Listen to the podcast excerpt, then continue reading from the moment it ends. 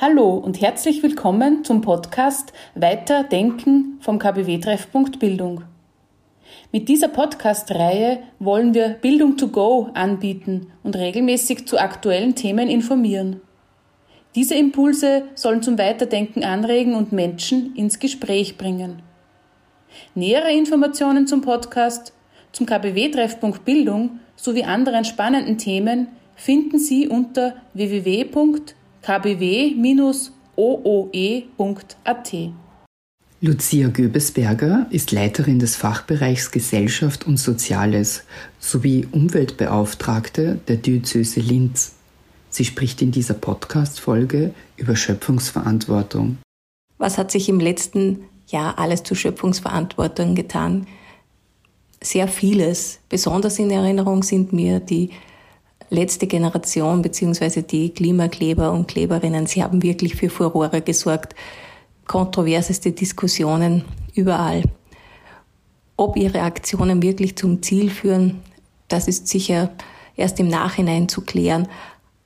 Aber sie erregen viel Aufmerksamkeit. Wichtig wäre es, wenn es gelingt, dass sie ins Gespräch kommen, und zwar ins Gespräch mit all jenen, die sich dieser Thematik nicht stellen wollen, die sich nicht mit dem Thema auseinandersetzen wollen. Hier braucht es Wege, wie man miteinander ins Gespräch kommen kann. Ich glaube, das ist der zentrale Punkt, damit wir weiterkommen. Wie können wir wirklich miteinander über diese Thematik ins Gespräch kommen? Wie können wir verhandeln, so dass wir es schaffen, dass wir den Planeten so erhalten, dass auch die nächsten Generationen hier gut leben können, also dass wir unseren Ressourcenverbrauch reduzieren oder eben auch das Thema Boden, das im Moment auch sehr wichtig ist, heftig umstritten, sowohl auf EU-Ebene, wo sich die Frage stellt, sollen gewisse Flächen wieder renaturiert werden, so dass sie wieder Sümpfe werden, wo es unterschiedlichste, sehr laute Stimmen auch gibt, also heftigste Diskussionen auch hier, beziehungsweise ähm, beim Anliegen, den Bodenverbrauch in Österreich, also die Bodenversiegelung in Österreich zu reduzieren, sind ja auch die Wogen hochgegangen. Also das Ziel von 2,5 Hektar wäre schon sehr erstrebenswert. Aber man konnte sich bisher nicht einigen. Vielleicht gelappt das ja jetzt im Herbst, dass man sich darauf einigt. Denn notwendig ist es dringend. Wir brauchen die Böden einerseits, wenn wir an die Hitze denken. Ähm, Asphalt wird einfach oder alle versiegelten Flächen, auch Bauteile werden einfach viel wärmer als äh, Flächen, die nicht versiegelt sind. Ähm, das Problem ist natürlich auch bei Starkregenfällen, kann der Boden das Wasser aufnehmen und wo leben auch all die Tiere, die dafür sorgen, dass wir leben können, all die Tiere, die Nützlinge, die wir genauso dringend brauchen, damit wir leben können, wie vieles andere auch.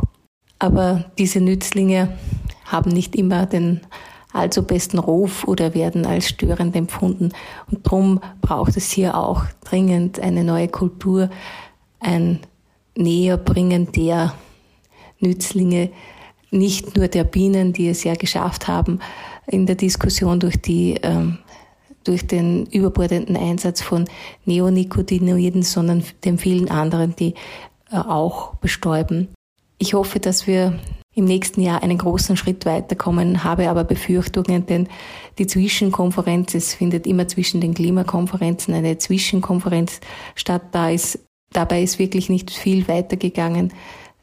Die Staaten treten auf der Stelle und es ist zu befürchten, dass in Dubai auch keine großen entscheidenden Schritte gemacht werden was aber dringend notwendig wäre, damit wir zumindest das Pariser Ziel erreichen können, dass es hoch an der Zeit ist, zeigen all die Hitzetage, die nicht nur Pflanzen und Tieren zusetzen, sondern auch uns Menschen, die dafür sorgen, dass wir gesundheitlich beeinträchtigt werden oder besonders äh, gesundheitlich beeinträchtigten Menschen zusetzen, was ja, wenn wir uns bemühen, zu verhindern wäre.